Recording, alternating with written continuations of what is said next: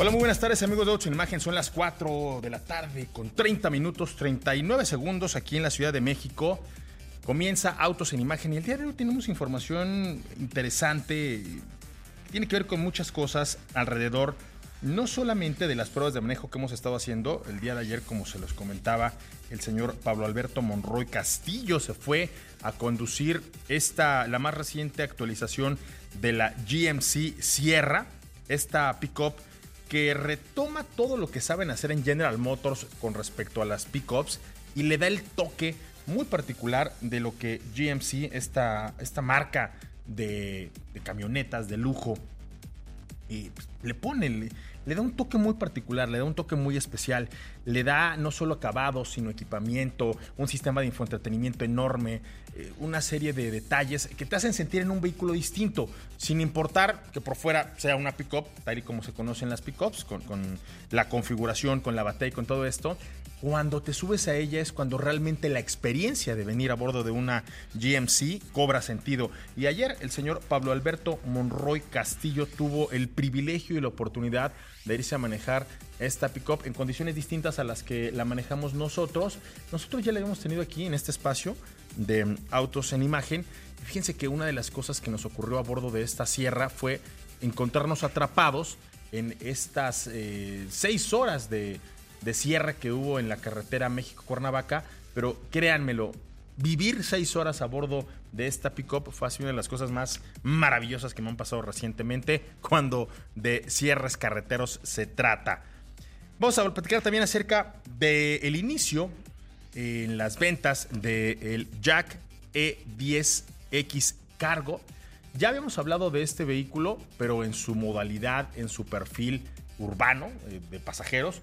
Ahora ya iniciarán las ventas en esta eh, nueva personalidad. Hagan de cuenta que pasa lo que le pasa a Superman cuando se quita los lentes y deja de ser Clark Kent. Exactamente es lo que ha hecho Jack. Y Jack sigue esta estrategia no solamente en este el 10X Cargo, sino lo hace en muchos otros vehículos. Es una estrategia que, la firma japonesa, eh, perdón, la firma china está y, incorporando, está utilizando aquí nuestro territorio y creo que les está funcionando, mi querido Ricardo Portilla. Tú pudiste manejar el E10X, ahora llega la versión cargo. Buenas tardes, ¿cómo estás? ¿Qué pasa, mi querido Cristian? Muy buenas tardes. Sí, la verdad que una muy grata sorpresa, un muy buen sabor de boca que me dejó este vehículo eléctrico, este pequeñuelo de la marca Jack y ahora, como bien mencionas, pues llega en su denominación eh, E10X Cargo, el cual pues está destinado y orientado principalmente pues para el transporte de materiales, de mercancía, para las pequeñas eh, e incluso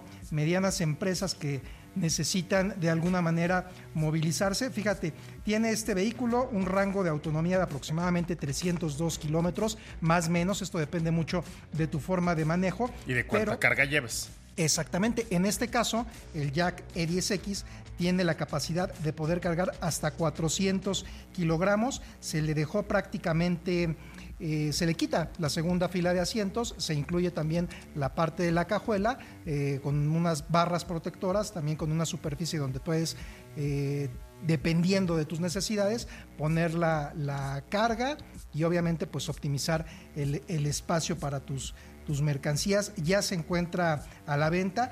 Y algo muy que me llamó mucho la atención, este vehículo, el E10X Cargo, es exclusivamente de venta para el mercado mexicano, está configurado, se configura ahí en la planta de Ciudad Sagún que tú conoces perfectamente bien. Y es una de las ventajas que tanto platicaste, Chris, de que sí, en efecto, pues Jack como marca china, allá sucede en, en, en, en Asia, pues tiene los productos, pero aquí en México tiene la capacidad de configurarlos a las necesidades de, de, nuestro país. La libertad, la independencia, la virtud de poder tropicalizar sus productos para que estén perfectamente bien adecuados, así como traje a la medida para el empresario mexicano, en este caso un vehículo utilitario, pero también para todos los usuarios que estén buscando un auto de esta firma, es mucho más probable que encuentren solución a sus necesidades de movilidad en un producto de esta firma que ha sido eh, pues ha tomado la molestia, ha sido muy quisquillosa, muy, eh,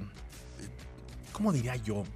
Eh, muy cuidadosa de poder aterrizar el producto para el cliente mexicano, porque es un empresario mexicano el que fue y dijo, a ver, vamos a hacer en Ciudad Sagún esta línea de producción, vamos a ver qué es lo que tienen nuestros amigos de Jack allá en China y con base en ello vamos a transportar, vamos a trasladar, vamos a adecuar estos eh, productos a el mercado nacional. Y 455 mil pesos es el precio de este E10X Cargo. La verdad que bastante pues, accesible tomando en cuenta todo lo, que te ofrece y el rango de autonomía y sobre todo también el tema de eh, pues poder ahorrar combustible.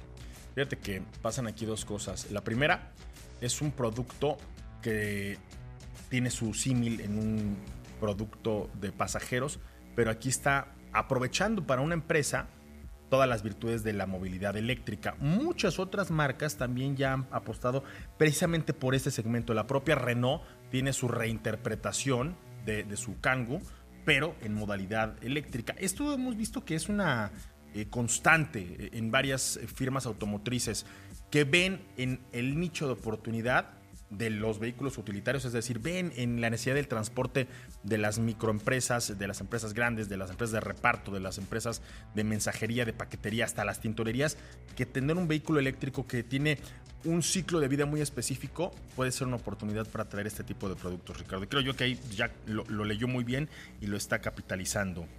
Eh, a, Carla, fíjate, ayer que platicamos con Carla, a ella no le gustó cómo se maneja el, el e-pedal.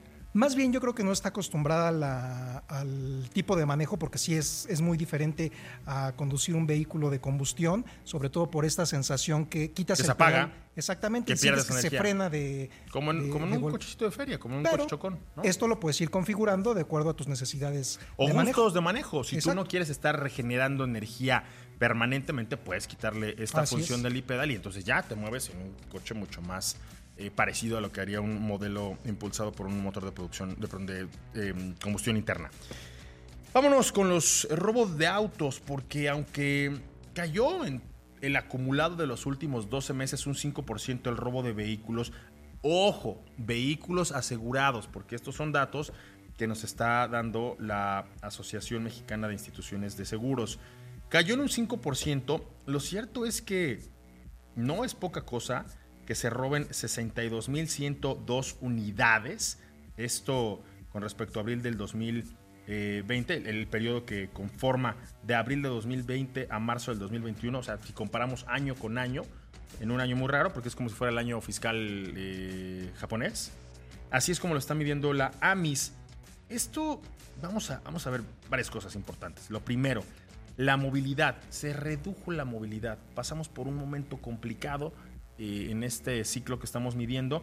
Y entonces ahí es en donde pues la gente no roba tanto, ¿no? No roba tantos vehículos o roba otro tipo de vehículos. Y la segunda, pues tenemos menos vehículos y la gente los cuida más, tenemos menos volumen, la gente no los eh, expone de la misma forma que como lo venían haciendo hace tiempo. Dicen que lo que no te cuesta se hace fiesta, pero hoy, esperando tanto tiempo que te entreguen tu vehículo, esperando tanto tiempo poder alcanzar a pagarlo, pues se cuidan un poquito más. ¿Qué pasa? ¿Cómo se roban los coches en este país? El 59% de los robos en nuestro territorio se, se hace con uso de la violencia, ¿no?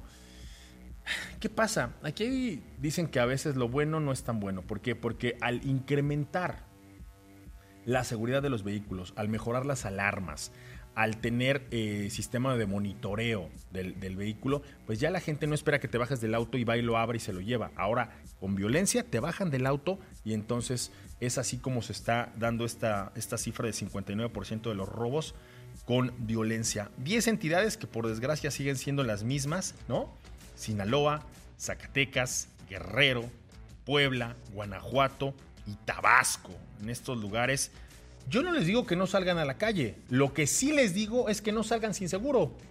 Por Dios, o sea, si estás viendo que en estas entidades el auto se roba y se roba con violencia, pues lo mejor, lo más fácil, lo más inteligente, Ricardo, es llegan y te asaltan, te bajas así. Claro. Sí solicitaría ahí mucho cuidado y que lo tengan ya más o menos anticipado. Si viajan con menores, ¿no? Si traen cosas en el auto, no acostumbran a traer ahí un closet o una mudanza completita, porque cuando lleguen por ustedes no les van a dar chance de bajar más que a los niños, en el mejor de los casos. Entonces, aseguren los coches. Si viven ustedes en estas entidades, es muy inteligente que tengan su vehículo asegurado. Ahora, me parece que hablar de, cuáles son los coches que más se roban es un poco ocioso, porque se roban los que más hay, ¿no? Si son vehículos que demandan muchas refacciones, son vehículos que se utilizan para el transporte público, para los taxis, para todo esto que es el vehículo por aplicación, el, concepto de sedán subcompacto, que es uno que nos encanta a los mexicanos, pues es donde más robos va a haber. Pero lo otro sí es importante. Me parece eh, destacado decir que si ustedes viven en Sinaloa, en Zacatecas, en Guerrero, en Puebla, en Guanajuato o en Tabasco, eh, es una buena idea que tengan sus vehículos asegurados, Ricardo. Así es, Cris, y sobre todo, y según también reportes y estudios, y como bien dices, manos al volante y no en la pantalla del celular, porque se ha llegado a la conclusión que la mayoría de los amantes de lo ajeno pues se van sobre las personas que están distraídas en los altos, en los semáforos, con el, con el teléfono, haciendo cualquier cosa. Entonces, pues en la medida de lo posible, estar alerta para pues disminuir por lo menos el, el riesgo de un asalto a bordo de tu vehículo. Fíjate aquí, esta otra cifra es muy sensata. De acuerdo al Sistema Nacional de Seguridad Pública, en este periodo se reportaron 141.967 robos. 141.967. ¿Qué pasa? Estamos viendo que el 56.2% de este numerote asumen su pérdida. Ajá. Te roban el coche y no hay a quien le reclames. No hay forma de recuperar el vehículo. ¿Por qué? Pues porque te vas a enfrentar tú con la delincuencia, con la burocracia, con todo lo que no funciona en este país para tratar de recuperar tu coche y al final no lo vas a recuperar. Y si lo recuperas, está desvalijado, tienes que pagar infracciones, o sea, es un vía crucis. Si tuvieras o si hubieras tenido la previsión de asegurar el auto, entonces alguien más te ayudaría. O finalmente, hay muchos reclamos, muchas este, cosas que no nos gustan. De, ay, es que tengo que pagar el deducible. Mejor pagar un deducible a asumir la pérdida. 56.2% de las víctimas asume toda la pérdida y pues el golpe es directamente a su bolsillo, Ricardo. Sí, y además porque cuando te roban el vehículo, Chris, realmente es poca la eh, cuando se trata de vender íntegramente el vehículo. Lo que hacen es pues desmantelarlo, evidentemente, pues para, para las refacciones. Así lo es. Bueno, no me parece que, que sea una buena noticia que haya bajado tan poquito. No me parece que sea una buena noticia que tantas personas tengan que asumir la pérdida y no me parece agradable compartirles las cifras de estos lugares en donde tantos robos se están ejecutando con uso de violencia, porque en esos momentos cualquier cosa puede salir mal, ¿no? Un tiro, el delincuente se pone nervioso, tú no sabes qué hacer, quieres bajar algo, no sé, cualquier cosa puede salir mal. Lo mejor es estar asegurados y de verdad enfrentar esto con mucho más calma, con mucho más inteligencia y con mucho más civilidad. Vamos, pues, eh, piense que hablando de lo del reporte de robos, ya nada más como reflexión, la razón, el motivo y las circunstancias por las que hubo esta caída de un 5% con respecto al ciclo anterior, por desgracia no es que haya mejorado la seguridad o que podamos anticipar que así vaya a ser la tendencia.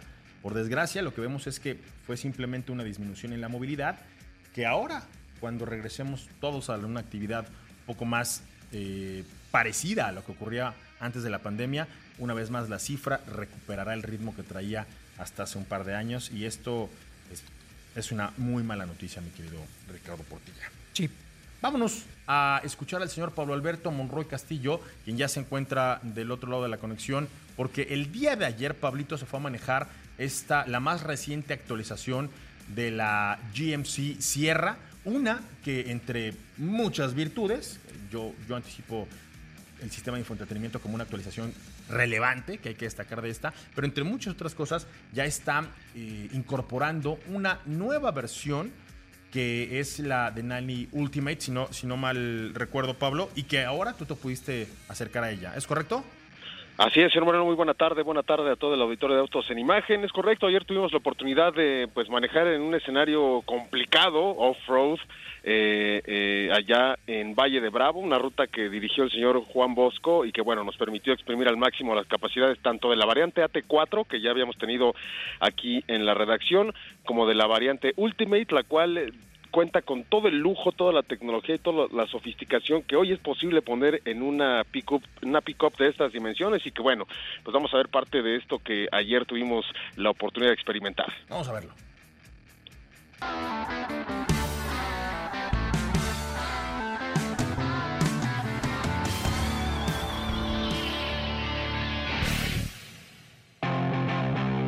GMC presentó en este mercado la más reciente actualización de la Sierra. Su pick-up de talla grande y orgullosamente hecha en México, en su complejo de Silao, Guanajuato, que presume de retoques estéticos, renovaciones en el interior y un nuevo nivel de equipamiento que la coloca por todo lo alto en la familia de pick-ups de la firma estadounidense. Por fuera, los cambios se concentraron en la parte frontal, donde encontramos una nueva geometría en la parrilla, faros con tecnología LED rediseñados, así como una defensa renovada que deja ver un par de ganchos de arrastre terminados en cromo, un plano que en conjunto le da a la sierra un aspecto más robusto y futurista. En el interior, las novedades llegan en forma de un tablero rediseñado, un panel de instrumentos completamente digital de 12.4 pulgadas, un head-up display de 15 pulgadas a color que despliega la información más importante sobre el parabrisas y una pantalla táctil a color de 13.4 pulgadas para el sistema de infoentretenimiento que trabaja con un sistema operativo desarrollado por Google y que permite la conectividad Apple CarPlay y Android Auto. Estamos hablando de más de 40 pulgadas de pantallas que ahora habitan en el interior de la renovada Sierra. También incorpora nuevo diseño de rines que dependiendo de la versión pueden ir desde 18 y hasta 22 pulgadas.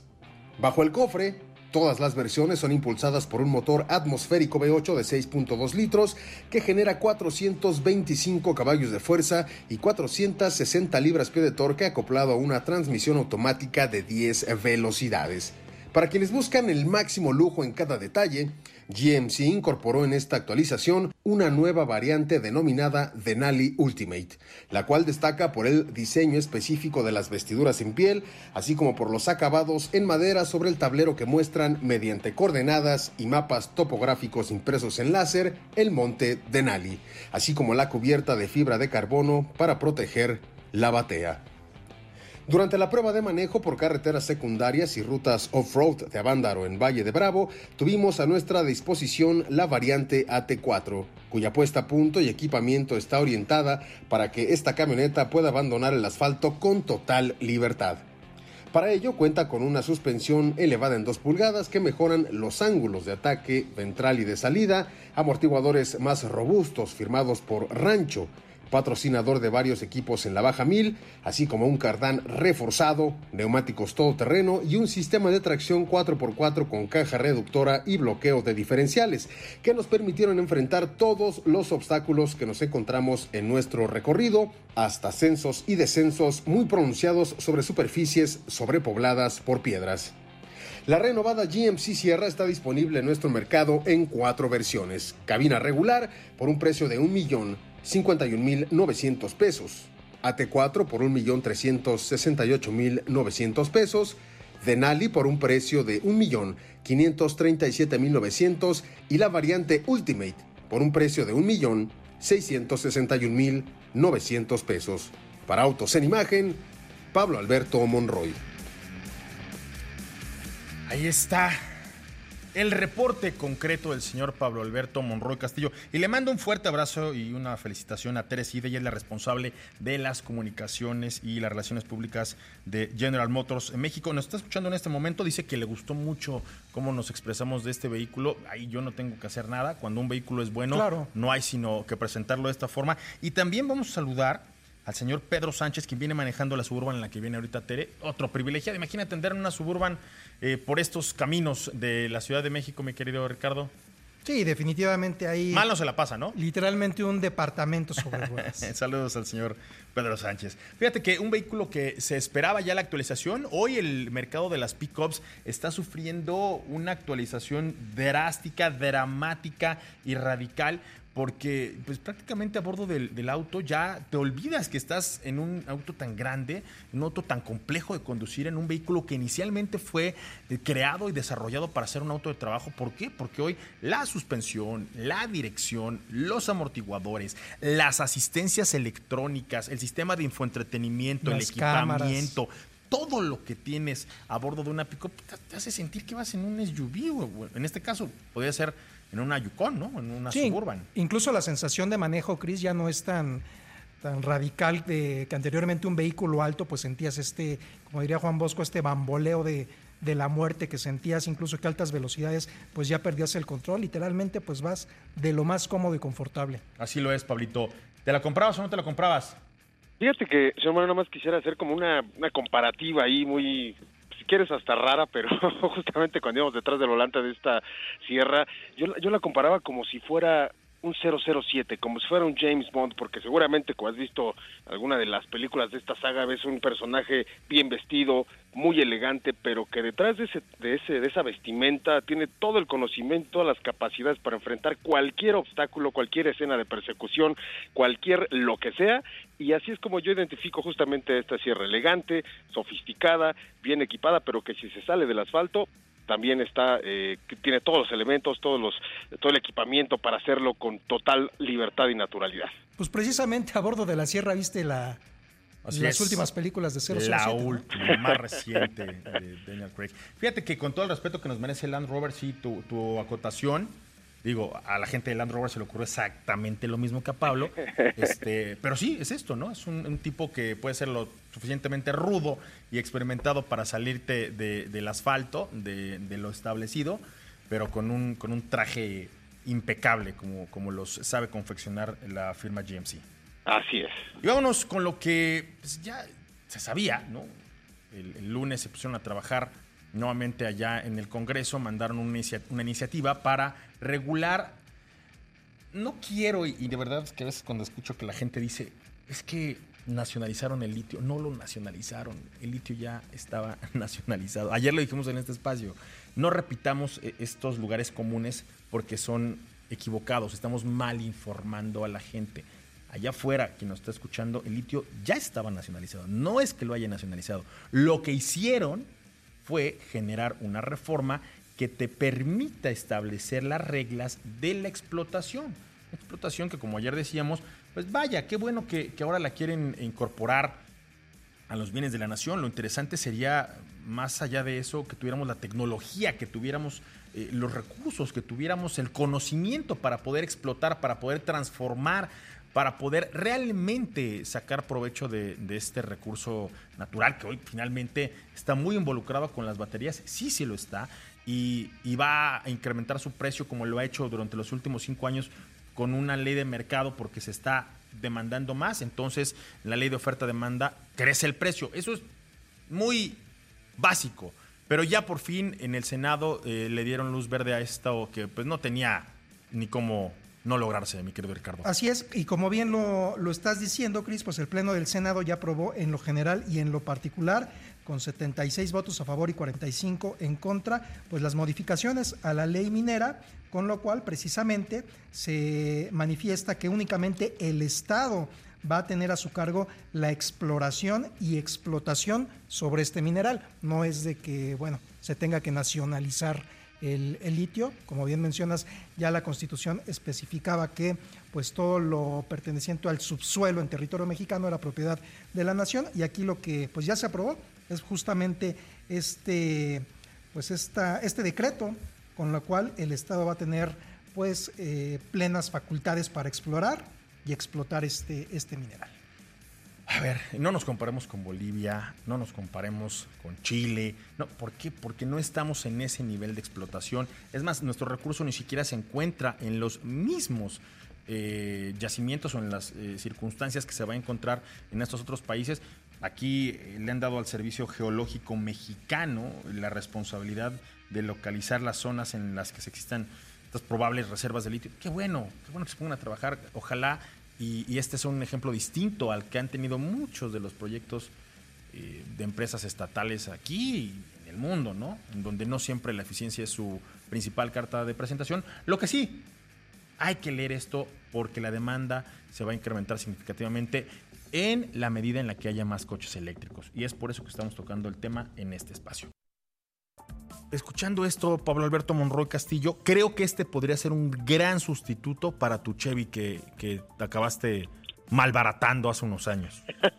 pues señor Moreno, los bienes a veces son para remediar males y pues ni modo, tuvimos que, Pablo, dejarlo ir. ¿Cuáles males? ¿Vendiste tu chip para comprarte un Traxas o un coche a escala o unos juguetes? no, a ver, ¿cuáles males? Pablo, o sea, por no, para nada, no, no mientas, Pablo. ¿No? O, unos tacos de canasta, o te fuiste a la birria, en algo así de haber acabado ese dinero. No, acabó seguramente en un, en un buen fin, pero fue necesario. en un buen fin. Me compré una pantalla de plasma. no, no es cierto, ya me acordé, apoyaste a tu familia por allá en un proyecto que tenían, ¿no? Así es. Es correcto. Muy bien, Pablito. Me da mucho gusto. Vamos a hablar de la EQS. Porque el día de ayer lo mencionamos tangencialmente, se presentaron dos vehículos, uno era el, Audi, el Urban Concept, y otro era el EQS en la denominación SUV, porque ya habíamos visto el EQS, pero en la denominación del sedán largo. Ahora llega como camioneta. Es un vehículo que se presenta como la máxima exponente de lo que encontramos en camionetas dentro de Mercedes-Benz. Lo interesante aquí es que, pues como ya todos los vehículos que se van a presentar a partir de, yo creo que de este mes, de esta semana o, de, o de hoy o de ayer, Tendrán distintas variantes. Vendrá una variante como tal y como la conocemos actualmente, impulsada por un motor de combustión interna, pero que también tendrá algo de electrificación. Y específicamente este EQS, la E nos lo está diciendo, va a llegar como un vehículo 100% eléctrico que te va a permitir recorrer hasta 660 kilómetros con una sola carga de la batería. Vas a poder llevar 5 o 7 pasajeros, dependiendo de cuál sea tu necesidad. Es un vehículo que va a medir eh, poco más de 5 metros de largo, 5.1 para ser exactos. Va a ser muy generoso con respecto al espacio porque la cajuela te va a permitir meterle hasta 645 litros en el caso de que tengas las 5 plazas o 565 litros si tienes las 7 plazas. Te va a ofrecer una potencia de 536 eh, caballos de fuerza, esto no es poca cosa. Y obviamente, pues aquí en nuestro, nuestro capital y en la megalópolis vas a tener la denominación exento, Pablo. Pero lo sorprendente de todo esto es el ecosistema que hoy está generando Mercedes-Benz alrededor de estos vehículos, porque son vehículos muy inteligentes que van a tomar decisiones por sí mismos a la hora de mitigar un accidente o de prevenir un percance. Son, son vehículos que ya van a tener toda la conectividad, toda la digitalización, estas pantallas enormes, en este caso específico, es una de 141 centímetros de ancho. Yo la, ocasión más reciente en la que he visto una cosa de estas había sido en, la Escalade, no sé si recuerdan ustedes, que fue la primera de estas camionetas que te ponían ya todo el tablero eh, destinado para una pantalla. Hoy lo está retomando Mercedes-Benz con una Hyper Screen, como le llaman a este sistema de infoentretenimiento, esta interfaz de 141 centímetros de ancho, mi querido Pablo. Esta va a ser 100% eléctrico, pero no duden que va a haber una variante todavía impulsada por alguna hibridación eh, pura o por algún híbrido enchufable, Pablo. Platícame. Así es, y bueno, todo ello se suma, eh, pues todo el equipamiento de lujo en referente al sistema de sonido, estamos hablando de una denominación 3D de Burmeister que incorpora obviamente eh, toda la tecnología que tiene que ver con este sistema eh, y, eso también con la evolución del Mercedes-Benz User Experience, este, esta plataforma o este desarrollo que te permite interactuar con el coche, pues prácticamente como si estuvieras platicando con algún acompañante eh, y bueno, pues a esto se suma obviamente la conectividad Apple CarPlay y Android Auto. Y nada más interesante mencionar son tres motorizaciones o tres variantes que estarán disponibles, la EQS 450 Plus, la QS 450 Formatic y obviamente la EQS 4, 580 Formatic. Estas dos últimas con tracción eh, integral, gracias a que pues se suma un motor eléctrico al eje eh, delantero. Estamos hablando de 355 caballos de fuerza en estas versiones 450 y ya para la 580 pues son 400, eh, se eleva la potencia arriba de 500 caballos de fuerza. En fin, es un, son motores alimentados por una batería de 107.8 kilowatts hora de capacidad y que, como lo mencionas, te permiten una autonomía por eh, recarga de 660 kilómetros. Interesante como, como vamos viendo que conforme pasa el tiempo, pues estas autonomías ya van eh, aumentando. Hace algunos años nos quedábamos en 300, 400 kilómetros y ya era algo interesante. Hoy ya estamos hablando por arriba de los 600, 700 y seguramente en el futuro cercano podremos ya empezar a hablar de 800 hasta 900 kilómetros por recarga. Fíjate que con todo y eso, se queda corta si comparamos a esta EQS SUV con lo que nos había ofrecido previamente este, esta, esta versión de un sedán, porque en, aquel, en aquella interpretación tenías 743 kilómetros disponibles, hoy son 660, Pablo. Me parece que en ese rubro las SUVs todavía van perdiendo, ¿no? Y, y sobre todo porque pues son camionetas mucho más grandes, mucho más pesadas, y pero bueno, Mercedes-Benz va en ese sentido. De hecho, hace unos días comentábamos, ¿no? Que uno de sus vehículos conceptuales pues logró recorrer más de mil kilómetros con una sola recarga y que bueno, pues siguen trabajando en el desarrollo de este tipo de sistemas. Así lo es, mi querido Pablo Alberto. Ahí está la EQS, seguramente pronto, así como pasó con, con el eh, sedán, tendremos pues, noticias aquí en nuestro territorio de la llegada de este, de este vehículo que recién ha sido presentado a escala internacional. Y vámonos con OLX porque abrieron oficinas corporativas aquí en, en la Ciudad de México, Ricardo. Pero no solo eso, aprovecharon el espacio, aprovecharon la convocatoria, aprovecharon el momento para hablarnos acerca de una estrategia. Estas eh, compañías, porque no es la única que, tiene esta orientación, esta función, están aprovechando el momento que vive la industria automotriz con un repunte, con un hambre, con un deseo muy particular por vehículos seminuevos. Ante la carencia de vehículos nuevos, muchas personas dicen, bueno, pues vamos a ver cómo es que compramos un seminuevo y no solo cómo es que compramos un seminuevo, porque fácil sería irse a cualquier lote de autos o empezarle a hablar a, la tía que hace rato te dijo que quería cambiar su vehículo. No. La gente en este momento está buscando un concepto que les permita comprar un vehículo seminuevo pero con ciertas garantías, Ricardo. Y es ahí en donde corporativos como OLX pues, tienen una oportunidad para hacer las cosas diferentes a como las venimos haciendo durante los últimos años. Platícame, por favor. Así es, pues hace un par de semanas, Chris, efectivamente asistimos a este evento de OLX Autos. Es una plataforma dedicada a la compra, venta y financiamiento de vehículos seminuevos en línea. Sin embargo, parte de su estrategia es precisamente también tener oficinas eh, físicas y precisamente asistimos a esta inauguración en el centro comercial allá, un centro comercial allá por la zona del Toreo. Estuvo Gautam Takar, quien es CEO global de OLX Autos y también de los mercados emergentes. Y bueno, pues con la apertura de esta sucursal son ya cuatro las que están en existencia ubicadas en Ciudad de México,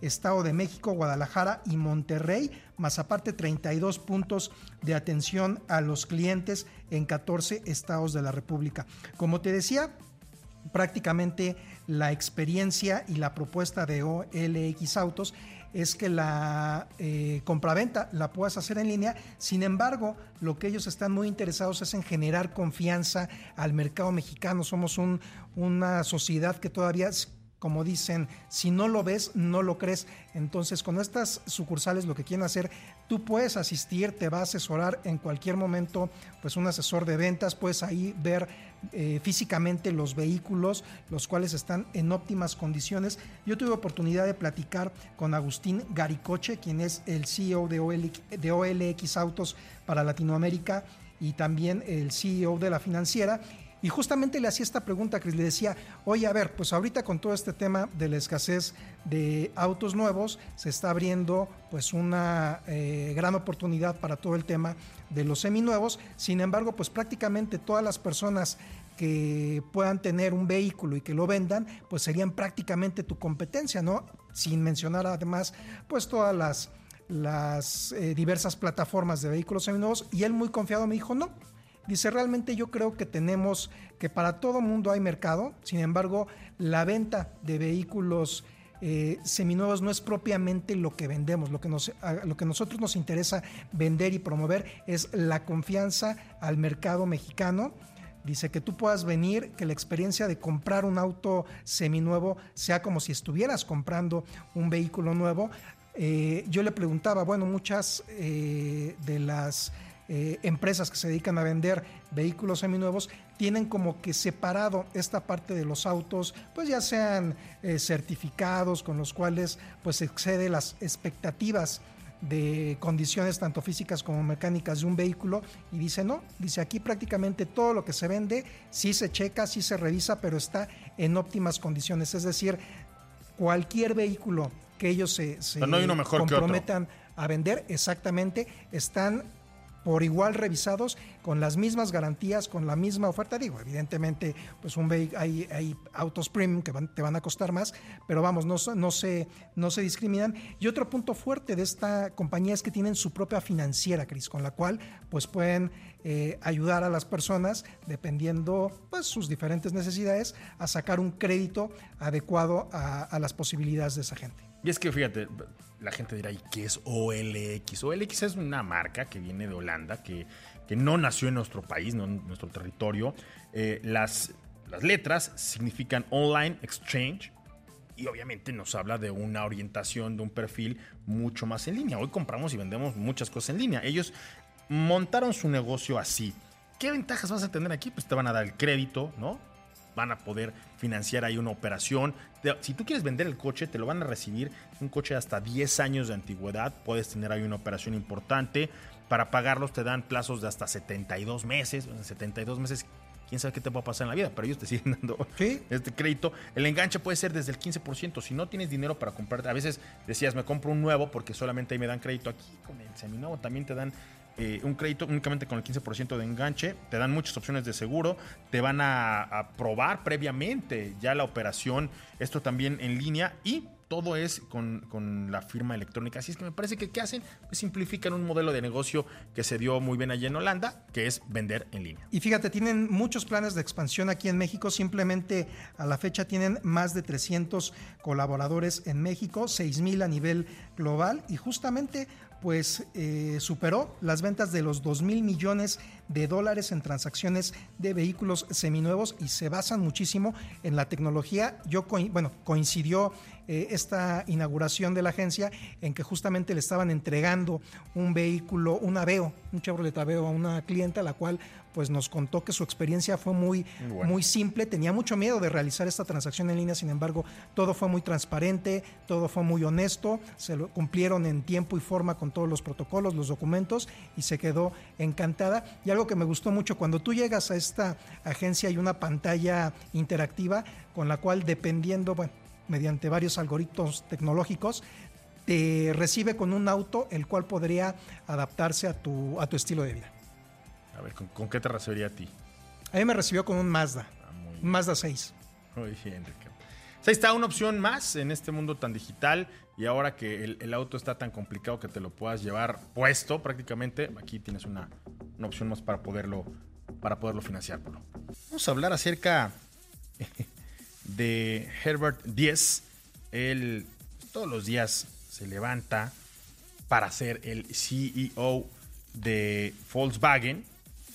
Y, este señor no, lo ha tenido fácil. Me parece que tiene muchas responsabilidades eh, que pesan sobre sus hombros. Me parece que tiene muchas estrategias que consolidar. Me parece que tiene pues una transformación importante en el mundo de la movilidad y ante una marca con tanta tradición, con tanta historia, con tanto arraigo en mercados como el nuestro, pues hoy el señor Herbert Diez pues, salió a darse una vuelta a bordo de este, el ID Boss, un vehículo que tuvimos la oportunidad de ver la semana pasada allá en el Auto Show de Nueva York y que obviamente va a traer dos cosas muy importantes. Me parece que va a haber muchas cosas a bordo de este, pero hay dos que van a llamar mucho la atención.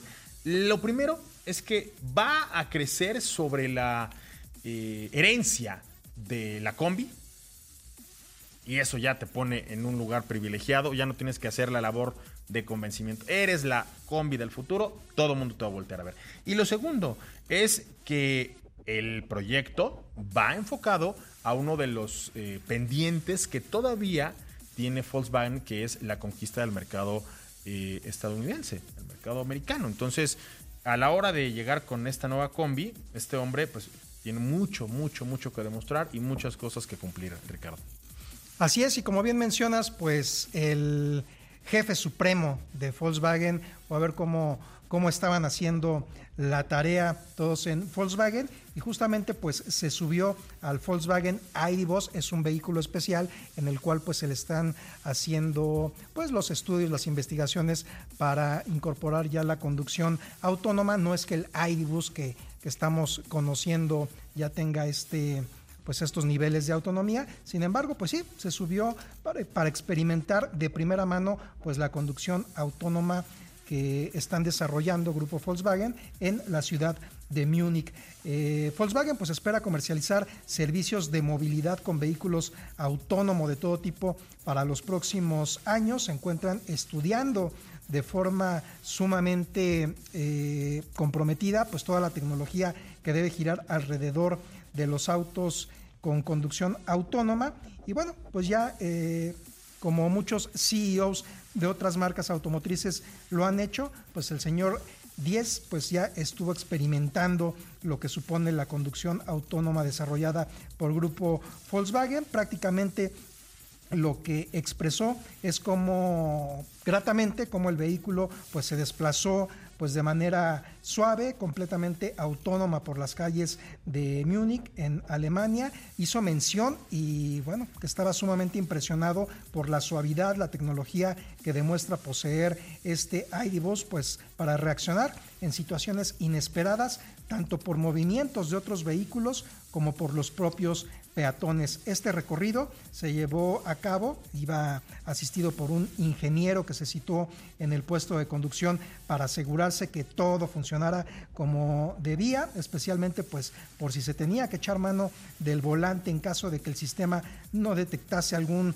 obstáculo, alguna cuestión que no estuviera prevista. Sin embargo, pues no hubo necesidad de meter ahora sí que mano humana, el vehículo se comportó como se espera. Pues bueno, vamos a ver cómo nos va con la conducción autónoma. No es que necesariamente todos los eléctricos sean autónomos o que todos los autónomos sean eléctricos.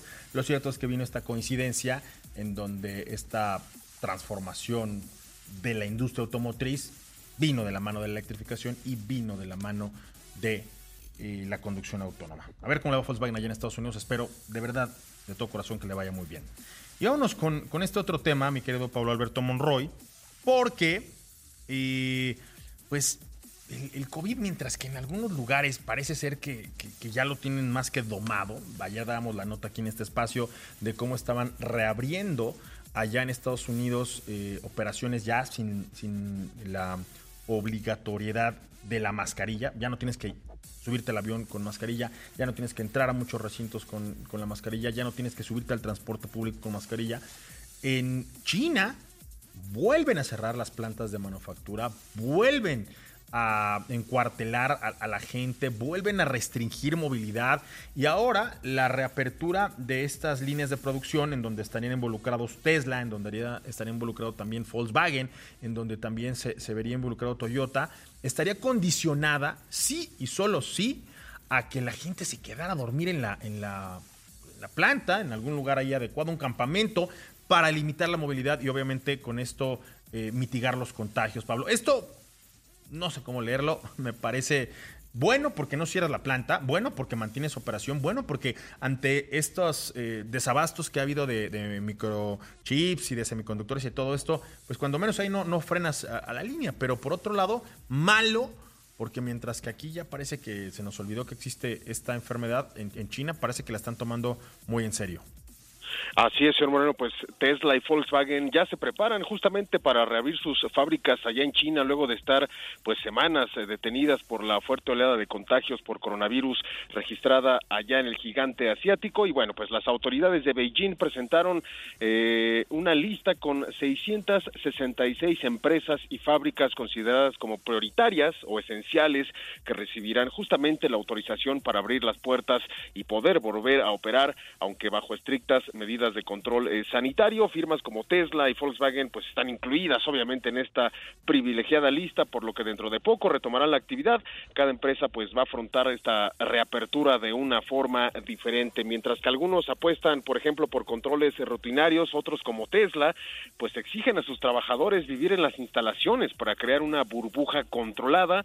Eh, eh, cada trabajador será pues dotado de una bolsa de dormir y un colchón para que puedan pasar la noche en la fábrica en un anexo especialmente preparado y bueno, pues el gobierno chino vigilará, vigilará las medidas de cada fabricante e instalación ante la más mínima alerta de contagio o infección, pues la planta correrá el riesgo de ser cerrada, algo que definitivamente nadie quiere teniendo en cuenta que pues han estado cerradas durante las últimas semanas. Así las cosas allá en China con, con estos fabricantes. Fíjate que Shanghái es el epicentro del actual rebrote de COVID y ellos han estado en confinamiento prácticamente durante estas más recientes tres semanas. En un intento por, por tratar de aliviar lo que están viviendo, el gobierno de Shanghái publicó este viernes una lista blanca de 666 empresas a las que ya se les ha permitido reanudar su producción. Casi el 40% de estas son fabricantes de automóviles o empresas involucradas con la cadena de suministro de la industria automotriz. Sin embargo, mira, el gobierno de Jilin fue el que anunció que permitiría a Toyota reanudar su trabajo y producción. Todo lo que tiene que ver con Shanghái, con Jilin, hablabas ahorita tú de Beijing, todo lo que le ha ocurrido a, Tesla eh, en una pues, muy desafortunada situación en donde creían que ya el último de sus males iba a ser el COVID y hoy este rebrote pues está poniendo de manifiesto lo que está ocurriendo.